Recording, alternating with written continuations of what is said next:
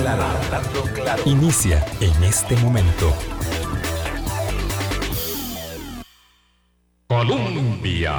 Con un país en sintonía, son las 8 en punto de la mañana. Gracias por acompañarnos. Bienvenidas, bienvenidos a nuestra ventana de opinión. Hoy es primero de junio, de manteles largos en la casa, porque la primera visita del secretario de los Estados Unidos a un país de Latinoamérica es precisamente en el territorio nacional.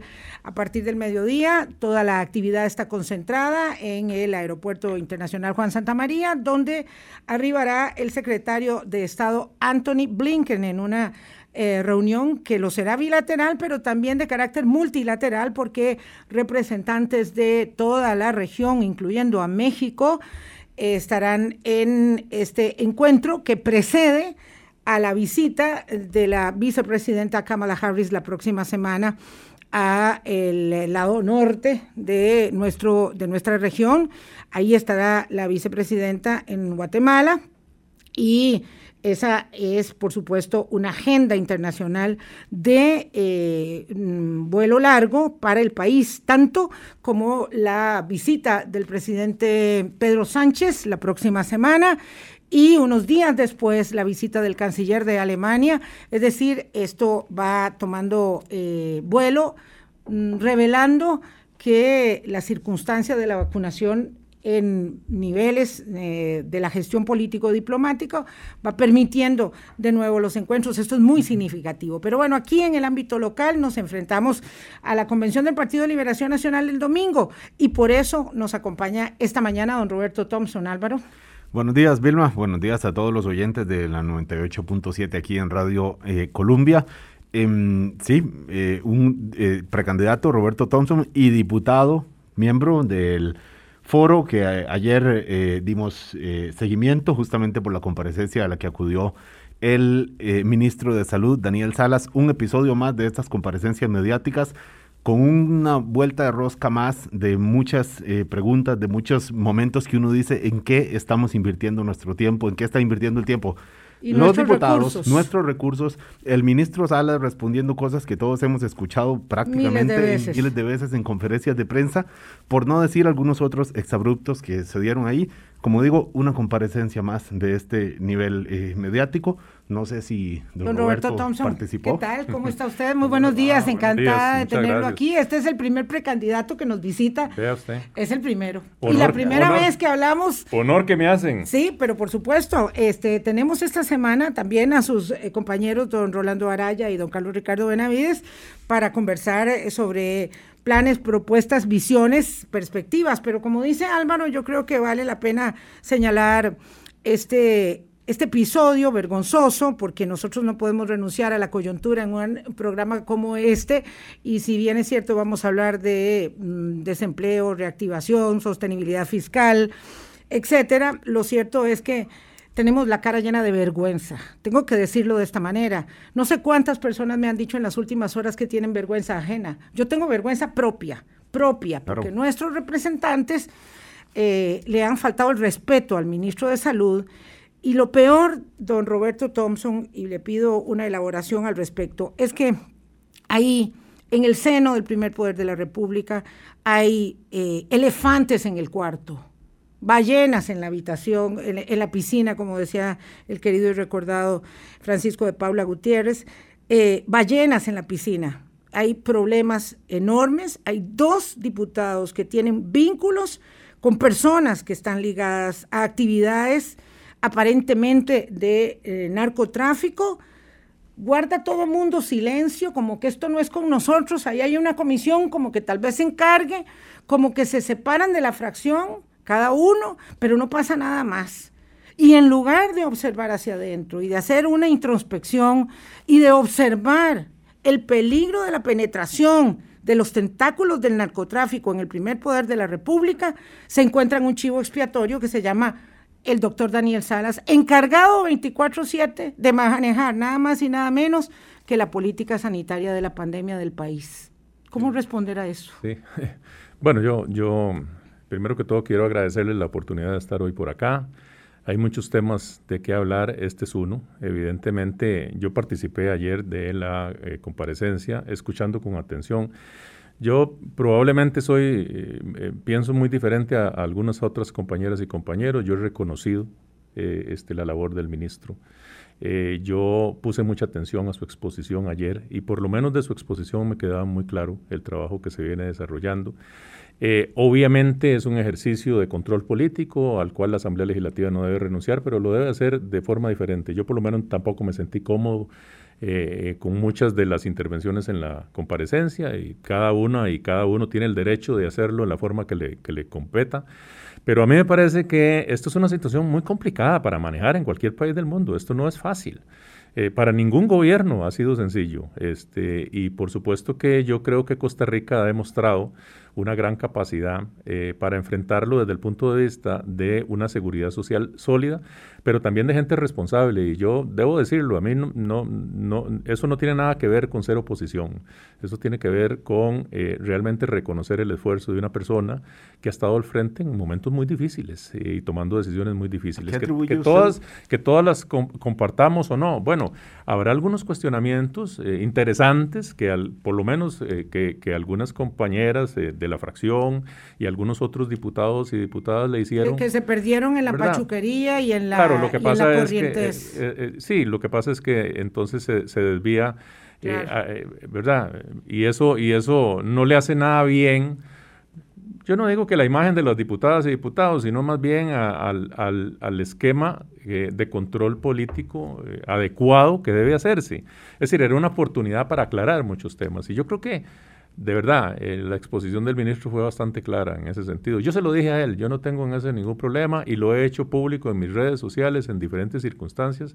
Me parece que es una persona seria, es una persona este, responsable, es una persona que está tratando de hacerlo mejor y está sometida a una serie de presiones porque para esto no es, no es nada fácil. Salvado el punto, don Roberto, ¿por qué hacer ese ejercicio? Al que no debe, como dice usted, renunciar el Congreso, que es el, de control político, y no observar hacia adentro también en ese ejercicio ineludible eh, e irrenunciable del control político, a la observación de lo que está sucediendo. Hemos oído hablar durante los últimos días en extenso de la penetración eh, de los tentáculos del narcotráfico en la Asamblea Legislativa. Ha sido muy vergonzoso lo que ha pasado, pero además, más que vergonzoso, muy preocupante. Lo que conocemos hasta ahora. Lo que vamos sabiendo de a poquito. Sí, bueno, pero bueno, es parte del esfuerzo que tenemos que hacer eh, en, materia de, generación de confianza ante la ciudadanía, porque ese es, eh, ahora lo vamos a hablar, ese es uno de los principales problemas que tenemos por delante. ¿Cómo hacemos para generar desde la función pública la confianza necesaria para enrumbar este país? Eh, y bueno, pero hablemoslo ya. digamos, ¿qué hacemos con este tema de la Asamblea y los diputados? Vamos a ver. En, eh, en, un caso en particular, este, digamos en el caso de nuestro compañero Viales, él tomó decisiones que me parece que son muy importantes en la línea correcta, yo lo he venido diciendo, se separó de la Secretaría General del partido, inmediatamente se separó de la presidencia de la Comisión de Seguridad y Narcotráfico que venía eh, ejerciendo y también renunció a la inmunidad y se puso a disposición de las autoridades judiciales. La Asamblea Legislativa creó una comisión este, con, el debate que siempre existe, pero bueno, eh, este, realmente es sobre lo que correspondía. Creó una comisión para poder hacer la investigación eh, y ahí no debemos dejar ninguna, absolutamente ninguna duda. ¿Verdad? Eh, pero además, este, yo creo que aquí hay dos ámbitos de competencia, uno el ámbito judicial, que, está, que tiene que respetarse, y otro el ámbito político, pero sí tenemos que ser absolutamente críticos. Es parte del esfuerzo de recuperar esa confianza, eh, por lo menos en nuestro caso, eh, yo creo que la fracción tomó la decisión de votar la integración de esa comisión y, bueno, está empezando su, su trabajo. Caiga quien caiga, don Roberto. Perdón. Caiga quien caiga. Caiga quien caiga. Incluso si de repente, no sé, si don Gustavo Viales era parte de los compañeros suyos que apoyaban su, precandidatura también. Es que, es que esto trasciende temas de apoyos de candidaturas. Esto es un, tema país. Y yo creo que eh, yo creo que don Gustavo, a la hora de, plantear incluso su renuncia sin inmunidad, está eh, este, compartiendo de alguna forma la necesidad de ser absolutamente transparente y que todas las investigaciones se hagan. Y, eso, eso no tiene que ver con partidos políticos, ¿verdad? El grupo, el grupo municipal que dirige eh, su padre como alcalde de la, de la municipalidad de, Corredores, don Carlos Viales, don Roberto, también, o sea, él, le había dado apoyo a, su, movimiento y ahora este grupo, digamos, está bajo cuestionamiento, es indudable, ¿verdad? Los signos de pregunta están puestos, puestos ahí, las sospechas en ese grupo. Es de su interés también saber qué tipo de apoyo y de dónde Es de mi absoluto interés, porque si yo pretendo ser presidente de este país, lo primero que tengo que ser es absolutamente transparente con las acciones que voy a emprender, con la gente que me apoye, eh, con el propósito de unirnos en, una, en un combate directo al tema del narcotráfico. Es uno de los principales problemas de este país. En Liberación Nacional, entre usted y sus eh, eh, contrincantes, este tema se está abordando. Es que lo que, lo que uno no encuentra es eh, que haya eh, una determinación de darle cara al asunto. Parece que Liberación transita de espaldas a una circunstancia eh, gravosa. Y uno entiende muy bien que siendo el partido, digamos, histórico más grande del país y el que ha tenido más gravitación en las decisiones de la política pública, sea, digamos, uno de los que esté eh, más vulnerable a la penetración de los tentáculos de la actividad del narcotráfico y la legitimación de los capitales.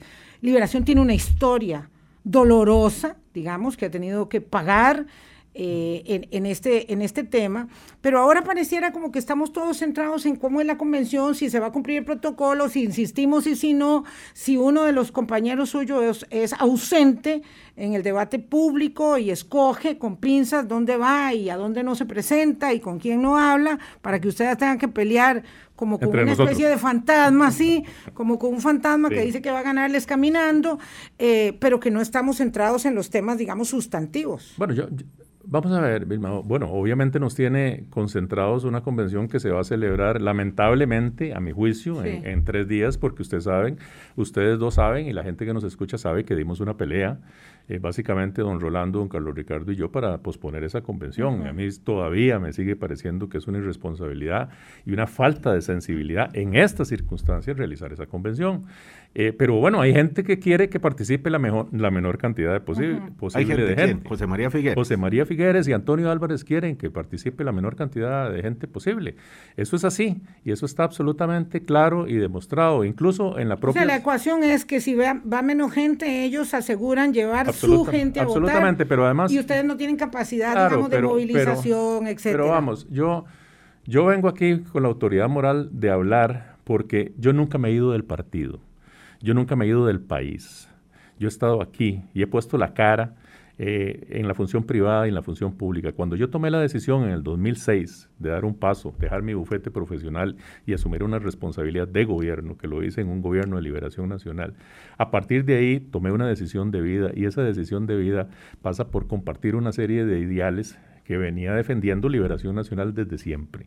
Fui alcalde de Alajuela con la bandera de Liberación Nacional, soy diputado con la bandera de Liberación Nacional y durante los últimos 15 años he estado en Costa Rica eh, poniendo el pecho por las buenas y las malas decisiones, por los errores y por los aciertos que hemos, que hemos hecho. Pero hay gente en Liberación Nacional que quiere seguir desconectada de la gente, desconectada de sus principales preocupaciones, que no le importa con tal de, llevar adelante una ambición personal, incluso hasta eh, de alguna forma poner en riesgo la situación sanitaria del país. Esa es la verdad.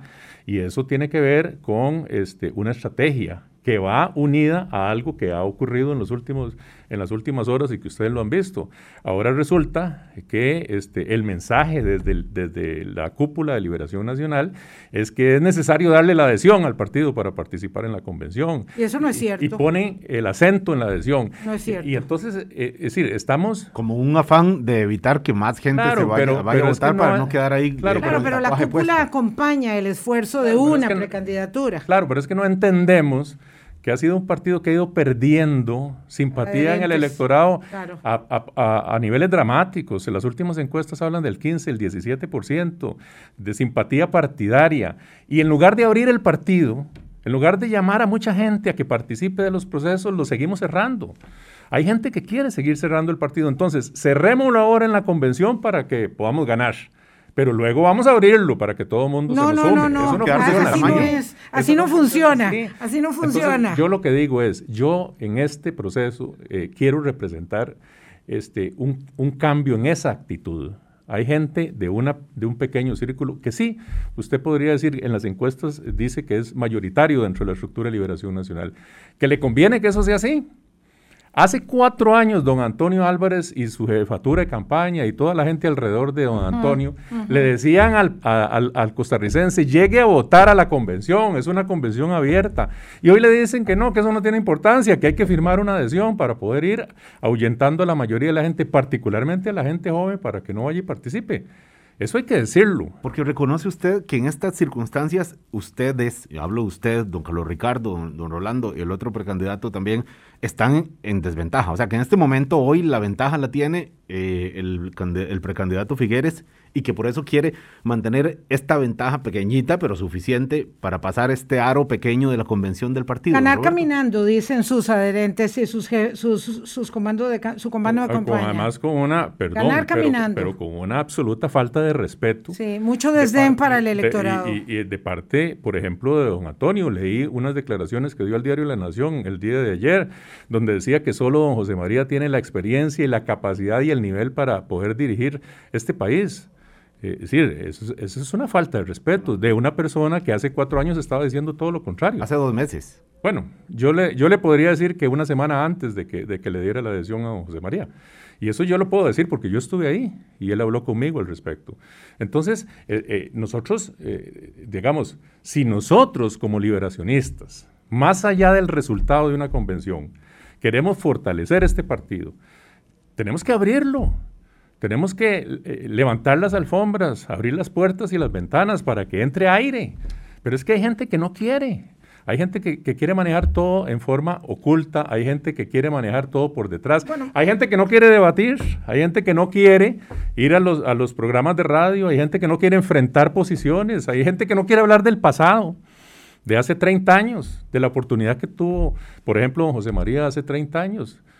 Y nosotros queremos hablar de, aquí en adelante, nosotros queremos hablar de 30 años hacia adelante, de, cómo nos hemos desconectado de los sectores y particularmente de esta generación. Yo tengo un hijo de 25 años y está totalmente desconectado de esa realidad porque sí, sí, su realidad seguro si el papá no fuera el precandidato ni siquiera quiere ir a votar a la convención. Bueno, por eso. ¿Y cómo vamos a enamorar a esa gente? Entonces, hoy la estrategia es muy sencilla. Los, los grandes estrategas alrededor de la candidatura de don José María, lo que nos dicen es, no, un momentito, aquí solo vamos, hicimos una convención abierta, pero ojo, abierta para quién? Solo para el, para el pequeñito grupo nuestro, entre más pequeñito mejor. Claro, Permítame, por favor, caballeros. la pregunta ahora, doña Vilma, es, eh, porque hay un grupo que he visto, dice, bueno, vamos a votar contra José María. Algunos, manifestaciones en redes sociales. No voy a decir que sea masivo ni que sea representativo de la realidad que en las urnas, etcétera.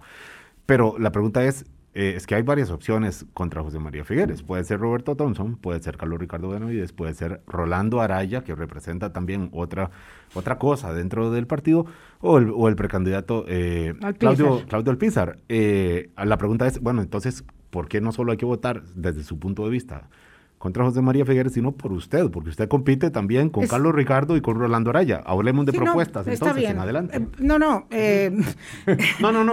Lo dejo, este, lo dejo como una. Eh, ¿Por qué hay que votar por, por, Roberto Thompson? Suele, suele ser la última pregunta de una conversación de esta naturaleza, para que se eche flores el aspirante. Y a cada uno de ellos se lo vamos a preguntar en su momento. No, por temas, pero, pero claro, pero me parece importante avanzar en esa temática para entender qué pretende Liberación Nacional, qué busca Liberación Nacional en medio de esta dispersión de poco foco que tiene cuando tendrá que gobernar con todas las fuerzas del partido, pero además en medio de una profunda fragmentación del poder político en el país. Que exige, que exige precisamente esa apertura y esa conexión nuevamente con la gente. Mira, aquí hay gente... Eh, este, de que trata de ocultar esa realidad. Sí. Y hay gente que, que, la trata de ocultar por intereses de corto plazo. El Partido de Liberación Nacional es un partido eh, que tiene una enorme historia, que tiene... Eh, que ha sido protagonista en los últimos 70 años en, la construcción de este país. Pero ya, no vive de la gloria pasada. Pero ya no vive de la gloria pasada. Pero algunos quieren seguir viviendo de la gloria pasada.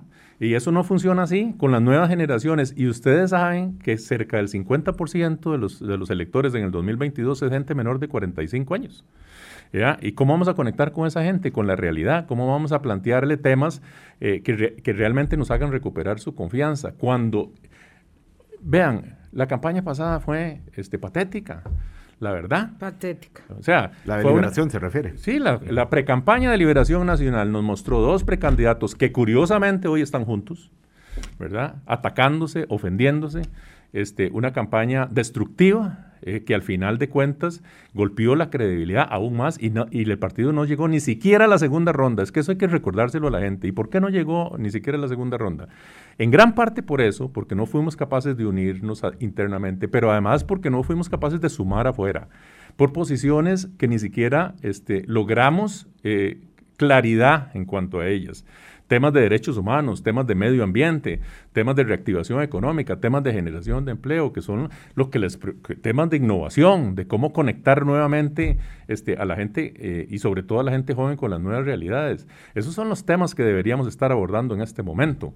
Pero hay gente que no, no, no, no quiere hacerlo, ni siquiera quiere discutirlo. Ojalá no hubieran debates, ojalá no hubieran cuestionamientos, ojalá no hubieran espacios como este para poderlos determinar. Y esa es la liberación nacional que nosotros queremos.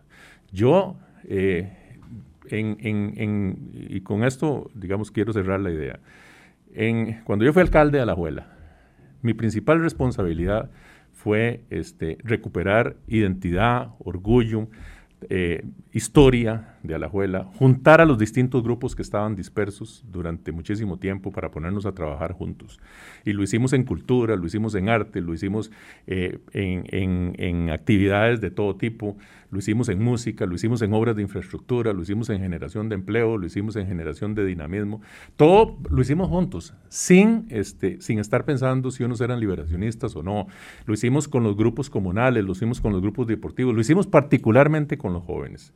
Y eso me permitió a mí, y, eso lo digo con orgullo, ser el, en la reelección el alcalde más votado de la historia de este país. 34 mil votos en ese momento. En uno para, de los cantones más grandes, hay que decir. En uno de los cantones más grandes, pero que nunca. Bueno, el alcalde, el último alcalde recibió cerca de la mitad de los votos para ser electo. ¿Y quiénes fueron a votar ahí? Todos fueron a votar ahí porque era una participación plena en donde más allá de las diferencias nos unía una causa. Entonces, yo, yo creo que nosotros estamos enfrentados a, eh, a un enorme reto en Liberación Nacional, pero también a una gran oportunidad, si lo hacemos bien.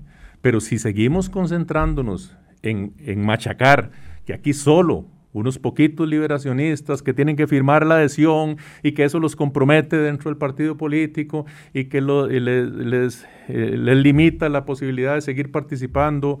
Eh, es decir, eh, eso no va a permitir ganar las elecciones en, febrero del 2022 y eso pasa más allá de las propuestas que de las que ahora vamos a hablar y que les voy a decir por qué yo quiero ser presidente de este país. Eh, eso pasa por entender cuál es la responsabilidad no vamos que tenemos. A poder ir a las propuestas. permítame, permítame, don Roberto, yo sé que ya está. Me gusta su blusa rojo y negra, por cierto, y estoy seguro que a Álvaro le gusta. A mí también. Vamos a la pausa, 8.23 de la mañana. Conténtense con algo, 8.23. Hablando claro. Colombia. Con un país en sintonía son las 8.28 minutos de la mañana. El diputado Roberto Thompson, ex eh, alcalde, ex viceministro de la presidencia, aspira en la convención del domingo a obtener la nominación para la candidatura presidencial de Liberación Nacional en un entorno muy complejo, de mucha fragmentación política y donde en realidad los desafíos del país no solamente en el contexto, pero particularmente de la pandemia, sino de la, uh, de la uh, poca consolidación de las finanzas públicas, nos pone de manifiesto que tendremos que enfrentar un ejercicio gubernamental, digo tendremos porque somos todos los costarricenses los que vamos a transcurrir por ahí, no solamente los que detenten el poder, por una circunstancia en extremo compleja. En esas circunstancias, uh, teniendo por delante un proyecto de aprobación eh, de acuerdo con el Fondo Monetario Internacional y unas propuestas complementarias que deben ser también aprobadas. y poco sentido de urgencia, que es lo que uno siente de la Asamblea Legislativa, cómo enfrentar una posibilidad de gobierno, don Roberto, eh, si no empuja primero esa agenda en la Asamblea Legislativa, que no es una agenda atractiva, que no es una agenda político-electoralmente atractiva, pero que es necesaria para el país. Y que tenemos que abordar además porque, bueno, en el caso de don Carlos y yo somos diputados. Claro. Eh, y bueno, como, como, como decía antes, es muy fácil opinar desde, desde Europa. Es muy fácil opinar este, desde la posición cómoda de no tener que tomar posición de ni siquiera tener que debatir, o es muy fácil opinar desde el momento en que uno dice, bueno, de la agenda yo hablo después del 6 de junio, no hablo antes de eso, después de la convención, cuando ya sea electo candidato, eh, entonces podemos conversar y asumir posiciones. Es muy fácil hacerlo así. Nosotros hemos puesto el pecho durante todos estos años por una agenda legislativa y nos, y nos han criticado mucho. Eh, nos han criticado mucho, sobre todo los mismos que hoy están alrededor de esa candidatura porque nos dicen que hemos sido una oposición complaciente. No, mire, yo fui viceministro de la presidencia, Álvaro y Vilma, y ustedes lo saben, durante el, del TLC. el 2006 al 2010. Y a mí me tocó este, parte de la coordinación de la agenda legislativa en un, en un, en un ambiente bien complejo.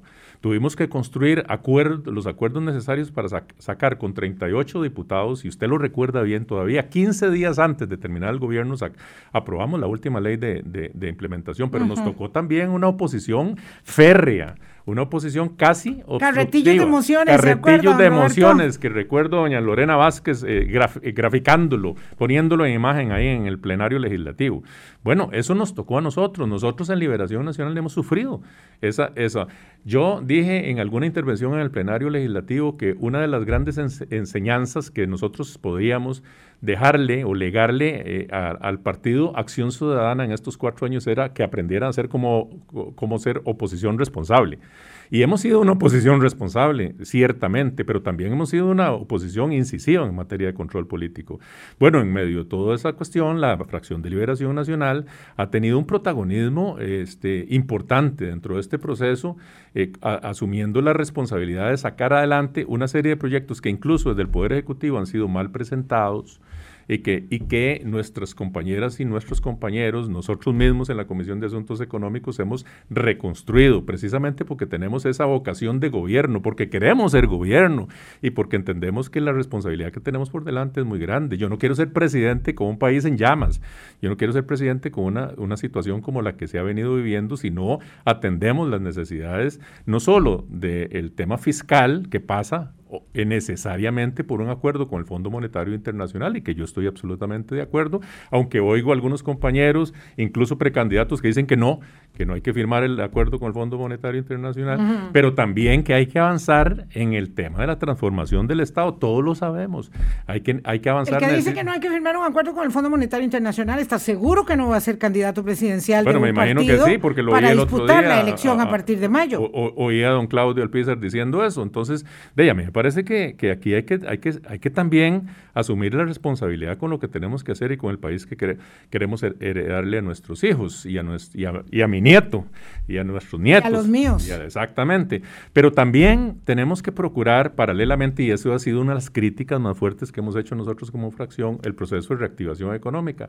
Eh, y ahí sí, el gobierno ha fallado. Eh, ahí sí, nosotros hemos planteado una serie de alternativas en la Asamblea Legislativa. Vamos a ver, esta Asamblea Legislativa, ya hablamos al principio de críticas que son este, válidas, eh, digamos, particularmente en temas de control político. Pero esta Asamblea Legislativa ha sido proactiva y durante los primeros dos, tres años tuvo la responsabilidad y fue este, de alguna forma reconocida como una de las asambleas, de asambleas legislativas en medio de la división de los partidos políticos como de las más productivas del, del país. Don Roberto, entonces, para poder aterrizar los temas, eh, sí al acuerdo con el Fondo Monetario Internacional y sí para imprimirle algún sentido de urgencia, entendiendo que la Asamblea Legislativa, para decirlo de manera elegante, se distrae fácilmente. Sí, este, sí, con sentido de urgencia, pero eso también... Con reforma al empleo público también. Claro, eh, claro. que hemos venido trabajando. Eh, bueno, nuestra jefa de fracción lo dijo recientemente, que nosotros también tenemos una responsabilidad de analizar los proyectos en forma individual, ¿verdad? Hay, proyectos distintos que generan una serie de, conversaciones y hay alternativas que la fracción quiere valorar también y tendremos ese espacio, pero claro, obviamente tenemos un sentido de urgencia en relación con estos temas. Ya en el caso de empleo público se terminó la discusión de las mociones, de reiteración, de revisión, que nos tuvieron casi tres meses este, encerrados en el plenario legislativo. Eh, y bueno, este, yo eh, creo que ahora lo que sigue es un, proceso de consulta para llegar luego a la discusión en primer debate de este importante proyecto. Ahora, a la par de eso, sigue, eh, digamos, siguen dos cosas que para mí son importantes. Ha habido, y esto lo digo desde el punto de vista constructivo, y esto tenemos que aprenderlo todos, ha habido una ausencia o por lo menos una falta de gestión política de parte del Poder Ejecutivo para construir los acuerdos. Y se los digo porque yo estuve ahí del otro lado. Eh, en, el Ministerio de la Presidencia y sé lo difícil que es y lo complicado que es, sobre todo en momentos de una gran fragmentación, incluso de las propias fracciones, porque... Lo dice usted de su propia bancada, imagínese. Por eso, por supuesto que sí, hemos tenido, eh, hemos tenido diferencias importantes y discusiones fuertes dentro de la fracción de Liberación Nacional, eso es la verdad. ¿Cuántos operadores políticos se requieren para tener negociaciones con 57 entes? Bueno, casi que 57, ¿verdad? Sí, eso, ni queriendo. casi, ¿verdad? Pero sí ha habido un, una, digamos, lo que yo creo que ha sido eh, una falta de gestión desde el punto de vista este, gubernamental. Y le puedo decir... Una debilidad, digamos. Una debilidad. y le voy a decir, por ejemplo, yo fui presidente de la Comisión de Asuntos Económicos durante dos años. Y yo pocas veces recuerdo al ministro de la presidencia en su momento, que además eh, es cercano, eh, o Marcelo fue un hombre cercano a mí, ha sido amigo de Alajuela, y ahora con, con la ministra, este, pocas veces eh, tuve oportunidad de reunirme con ellos para hablar concretamente del tema de la agenda y cómo le íbamos a cómo, le íbamos a, Y eso nos lleva a un tema muy puntual, ¿verdad? Que revela, digamos, la incapacidad de la forja de acuerdos, porque ustedes en la Comisión de Hacendarios tuvieron no sé cuánto tiempo un proyecto de ley para regularizar las plataformas de transporte colaborativo y no fue posible. Y entonces ahí es donde uno encuentra que esa dificultad para forjar acuerdos es manifiesta y evidente en el Estado costarricense y cada vez más. Pero viera, Vilma, permítame interrumpir. El Ejecutivo les pone un proyecto en la mano. Ustedes dicen, eso no nos gusta, lo vamos a cambiar. Pero resulta imposible que lo hagan. ¿Cuántos años llevamos sin regularizar esas plataformas de transporte que se regularizaron a la luz de un impuesto del valor agregado? Pero además, en donde yo creo que todos los sectores estaban de acuerdo, porque incluso el sector taxi estaba de acuerdo. Bueno, pero es que fíjese que es el nivel en donde, en, donde hace falta, el, el nivel que falta para poder implementar esos acuerdos. Porque ciertamente el Poder Ejecutivo presentó un proyecto relacionado con ese tema en particular, que el propio Poder Ejecutivo cuestionó. O sea, ministros de otras carteras llegaron a cuestionar el, proyecto. Y el proyecto no se aprobó. El proyecto se, rechazó después de un análisis de varios meses. Pero no, pero no, pero, lo, que, yo quiero eh, destacar es eso. Nosotros en la Comisión de Asuntos Económicos generamos una alternativa, firmamos un proyecto, todos los miembros de la comisión firmamos un proyecto, eh, eh, me parece que en, septiembre, octubre del 2019, donde había un gran consenso y lo trabajamos juntos, todas y todos los diputados, y lo presentamos a la corriente legislativa. Pero ¿qué es lo que pasa? Durante todo el periodo de sesiones extraordinarias, el Poder Ejecutivo se negó a, convocarlo. Y es que la gente tiene que entender que hay un, eh, es decir, la mitad del, periodo legislativo. pero la forja de acuerdos permite llegar a concretar algo tan puntual como eso, entendiendo que la reforma del Estado, y ahí se la dejo para la próxima, eh, después de pausa, don Roberto, eh, que necesitamos la conocemos todos porque está muy diagnosticada, pero no le llegamos a ella, no le llegamos a ella. Y tal cual está planteada eh, la ingeniería institucional del país, está muy agotada. Entonces voy a dejárselo ahí para ver este, cómo continuamos después de la pausa. 8.38, don Roberto Hablando claro. Colombia. Con un país en sintonía 842, don Roberto Thompson. El tiempo nunca alcanza. Pero bueno, quedábamos ahí pendientes de, eh, de la reforma del Estado y decíamos, don Roberto, la reforma que necesitamos la conocemos todos. Cuatro años es un ejercicio corto, las demandas son muy imperiosas, vamos a quedar muy golpeados por, por la pandemia, vamos a quedar con una institucionalidad particularmente sanitaria que va a requerir mucha atención de cuidado crítico tanto en invalidez, vejez y muerte como en pensiones, tanto en salud como en pensiones, y ahí hay, una gran, hay un gran desafío que emprender. Eh, ¿Cómo generar acuerdos siendo tan complejo y siendo que son los operadores políticos cada vez más escasos en un país donde denostamos la actividad política y algunos eh, colegas suyos se encargan en denostarla con su propio comportamiento, ojalá, por supuesto. Ojalá en respuesta corta, don Roberto, para, incluso para que pueda contestar otros, otros puntos. No, no, yo, yo, lo que creo es que el país requiere un liderazgo que no solo que, que lo entienda, sino que también tenga la capacidad de, de, de, de generar acuerdos. Vamos a ver, el país está polarizado, ¿verdad? Esta campaña la puede polarizar más o lo puede unir. El país ha pasado, igual que el mundo, por una situación realmente compleja, donde hoy lo básico es lo más importante. Es decir, estamos viviendo circunstancias este, realmente dolorosas. La enfermedad nos ha traído dolor a las familias costarricenses. Hay lamentablemente muchas familias que han sufrido la pérdida de seres queridos, pero además eh, han sufrido la pérdida de su trabajo, hay cientos de empresas que han tenido que cerrar, hay miles de personas que hoy no pueden llevar sus alimentos a sus hogares y eso eh, pasa por un reto que es fundamental y que no podemos olvidar. Liberación Nacional no solo nació para defender la democracia y el, y el respeto al sufragio, eh, en la visión de don Pepe y quienes lo acompañaron en los años 40 estaba una Costa Rica mucho más igualitaria. Y ese es el principio básico de la socialdemocracia.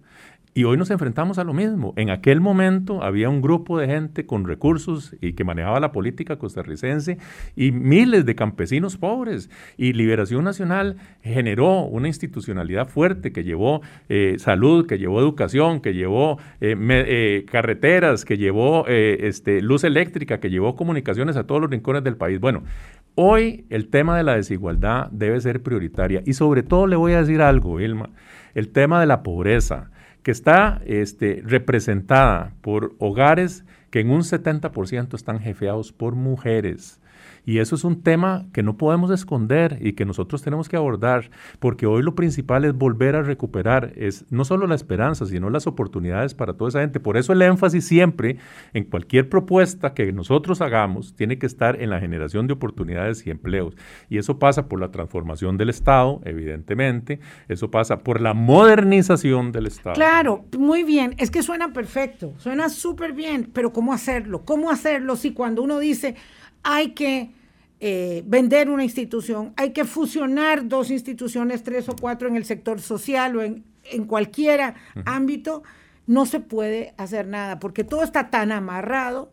Mandan los sindicatos, ¿verdad? Mandan los grupos de poder en todas las esferas y es como desatorar algo que está muy atorado. Ese es el tema, porque lo que, lo que queremos, lo que buscamos, en eso estamos todos de acuerdo. ¿Cómo lograrlo? pero, no? pero, pero, eh, vamos, es un, es un tema de confianza y liderazgo. El otro día escuchaba también a uno de los compañeros precandidatos decir, hay que, hay que vamos, hay que navegar con, con, los instrumentos que tenemos. No, yo creo que hay que plantear una verdadera transformación del Estado. Yo lo he planteado en cuatro grandes áreas. Una de ellas, porque a mí me parece que uno de los grandes temas que tenemos por delante es apoyar al sector productivo, que es el que genera oportunidades y, empleo.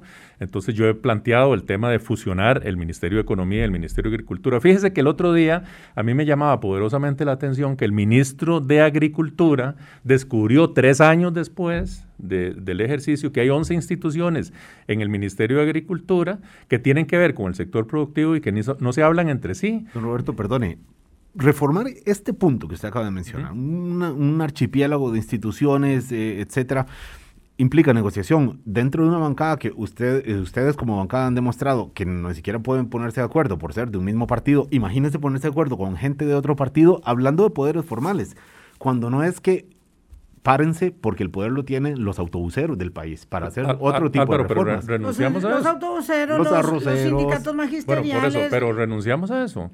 Renunciamos a ejercer ese No, pero la pregunta es cuál es la habilidad que tiene usted, sí, y supongo que sus competidores no, o menos que usted, por lo que usted está pidiendo que voten por usted, para decir, yo puedo negociar con mis compañeros liberacionistas, con mis compañeros de otros, o, o con las contrapartes de otros partidos, y además con los poderes que están ahí, que han sido construidos durante muchas décadas por el partido que usted representa, también por supuesto, y que están ahí sólidos, eh, inmutables, con un dedo que dice qué se hace y qué no, obviamente pensando en sus intereses. Bueno, porque yo creo que este, el ejercicio del liderazgo requiere este, también no solo honestidad, sino experiencia. Y a mí me parece que en la función pública yo lo yo lo he demostrado. A mí no me gusta hablar mucho de mí en particular. porque es la precampaña. Claro, lo, claro, lo que pasa es que, vamos, esto, esto pasa por un sentido de liderazgo que sea capaz de generar equipo. Eh, y yo, por lo menos durante los cuatro años que ejercí el viceministerio de la presidencia, creo que fuimos muy exitosos precisamente porque entendimos que la forma de ejercer ese liderazgo es distinta. Vea, los 38 diputados y diputadas que, que votaron los proyectos, los 14 proyectos de implementación, y no solo eso, otra serie de transformaciones importantes del país eran de distintos partidos políticos, pero eso implica un trabajo decidido, un trabajo permanente, una presencia este, constante. Eh, una atención constante. Un ministro de la presidencia como Rodrigo Arias, este, que dicho sea de paso. Era su jefe. Este, y, era su jefe y, apoya está, a y está con su compañero Carlos Ricardo Benavides, pero con esa, con ese músculo, con ese colmillo, ¿verdad? Que, que tenía o que tiene Debe tenerlo don Rodrigo Arias. Claro, pero por supuesto que sí. Don Rodrigo es una persona que yo le tengo mucho aprecio y mucho respeto y también respeto su decisión. Eh, yo en esto eh, lo he dicho, este, que estoy aliado con la gente y con las inquietudes de la gente, no con nadie en particular. Pero bueno, más allá de los apoyos que reciban otros precandidatos, yo creo que fue un proceso de enseñanza, una experiencia importante eh, y que además, que yo creo que puede repetirse.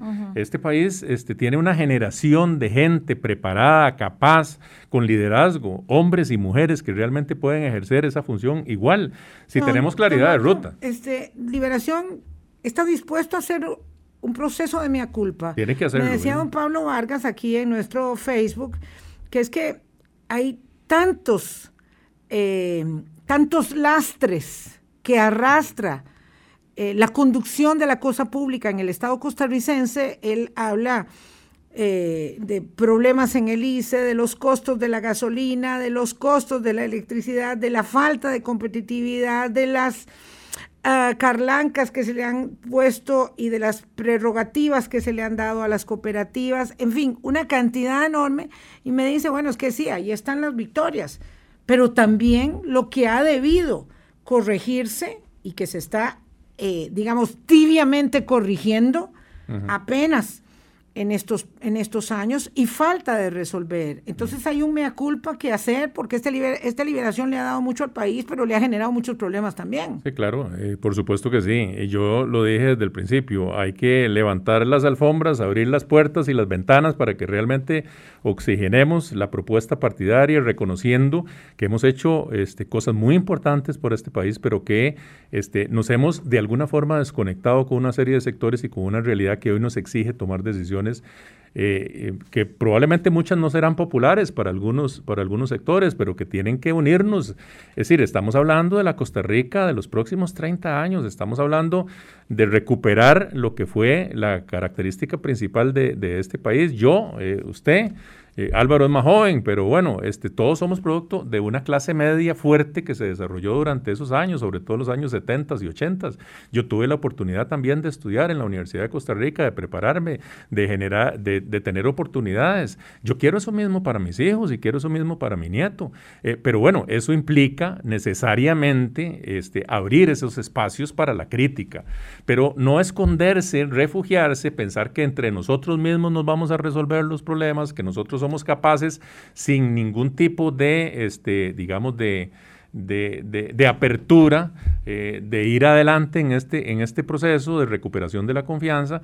Y luego, después de estar así cerraditos, que nadie nos toque, que nadie nos diga nada, entonces ir afuera a decirle, sobre todo a las nuevas generaciones, ahora sí vengan, Vamos a abrirnos ahora sí porque queremos que voten por nosotros. Eso no, eso no funciona así. don Roberto, eh, y si existe la posibilidad de que, de que gane don José María Figueres, eh, usted el 7 de, de, hoy en 8, bueno, o el lunes más bien, el 7 se, ahora que habla de unirse. Le va a dar a la adhesión. Le daría la adhesión para, para, trabajar en esta idea de unirse que usted está hablando, porque, y aquí va la otra pregunta, porque el, el PLN se juega mucho, muchísimo. ¿Por qué se juega el PLN en esta elección, más bien? vamos a ver, el Partido Liberación Nacional se juega su historia, su presente y su futuro.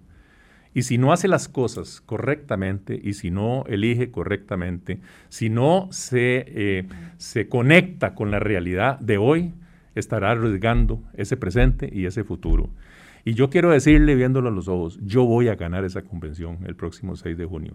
Y más bien esperaría que los otros precandidatos, pero particularmente don José María Figueres, se una a este proceso que no pasa por un liderazgo nada más, que pasa por recuperar la esencia misma del Partido Liberación Ok, y si eso no fuera así, y si por alguna circunstancia usted, Roberto Thompson, no gana Eso yo no lo tengo considerado, pero bueno. Si eso no fuera así, usted también va a hacer filas, me decía una persona, es que el día siguiente o el misma noche de la elección, Roberto Thompson le va a dar la adhesión a José María, eso ya está presupuestado. No, yo creo que aquí no hay nada presupuestado, yo he sido muy crítico y lo voy a seguir siendo crítico, lo he hecho en este programa y lo seguiré siendo. Yo no estoy satisfecho con el José María que yo veo en este momento, porque y con alguna gente que está alrededor, me parece que ha sido este, irrespetuoso, sobre todo el planteamiento que se ha hecho con alguna parte de nosotros que estamos en disposición de aportar. Y bueno, habrá que... La opinión pública, porque si no acepta entrevistas, esa no es una desconsideración hacia el periodista creo o hacia los medios. De nuevo, yo creo en un partido político consecuente que se adapte a, los nuevos requerimientos, que se conecte nuevamente con la gente, que se conecte con los retos de la juventud, que se abra la crítica, que acepte que ha, cometido errores, pero que mire hacia el futuro para sembrar nuevamente esperanza. Eh, yo creo representar una nueva generación dentro de ese Partido de Liberación Nacional y se lo dije a don José María, la única vez que he conversado con él en todo este proceso, que él me fue a visitar a mi casa de habitación, se lo dije, si usted realmente quiere fue este, el partido que fundó su papá y asumir esa responsabilidad del de fortalecer el partido que fundó su papá, la responsabilidad suya como expresidente, porque usted tuvo la oportunidad hace 30 años este, de aportarle al país, es abrirle el espacio a nuevas generaciones que queremos aportar también y que queremos construir un partido de liberación nacional este diferente. entiende que con este mismo argumento habrá quien diga sí, vamos a votar por Carlos Ricardo Benavides. bueno, este, yo lo único que le puedo decir es que la convención es abierta que vayan y que vayan y voten. Exacto. Que vayan y voten. Que lo que único que necesitan es la cédula, la mascarilla, alcohol en gel y un lapicero que se presenten a sus centros de votación y que Liberación Nacional planeó una votación abierta para que todas y todos participáramos. Aunque algunos quieran que la votación sea muy pequeña, el costarricense tiene el derecho a elegir, porque lo que va a elegir el próximo domingo será probablemente quien sea el presidente de la República en el 2022. Gracias, don Roberto Thompson. Me encanta esa invitación al final porque ya pasó el tiempo donde las personas eh, solo iban a votar en febrero o en abril. Ahora las personas van a votar a las convenciones. Yo por lo menos quiero ir a votar a todas las convenciones. Quiero participar del derecho de escoger candidatos en Liberación, en la Unidad, en el PAC. Digo, y lo puedo hacer. Porque tengo mascarilla, lapicero y determinación. Y eso me lo regala la democracia. Y ganas me de construir el futuro. Pero es también un deber ciudadano. Así es. Don Roberto, gracias. Muchas gracias a usted. Muchas gracias a ustedes, amigas y amigos. Mañana conversamos con don Rolando Araya. Que la pasen y bien. El miércoles con Carlos Ricardo. Y el miércoles con Carlos Ricardo. Hasta luego. Hablando claro.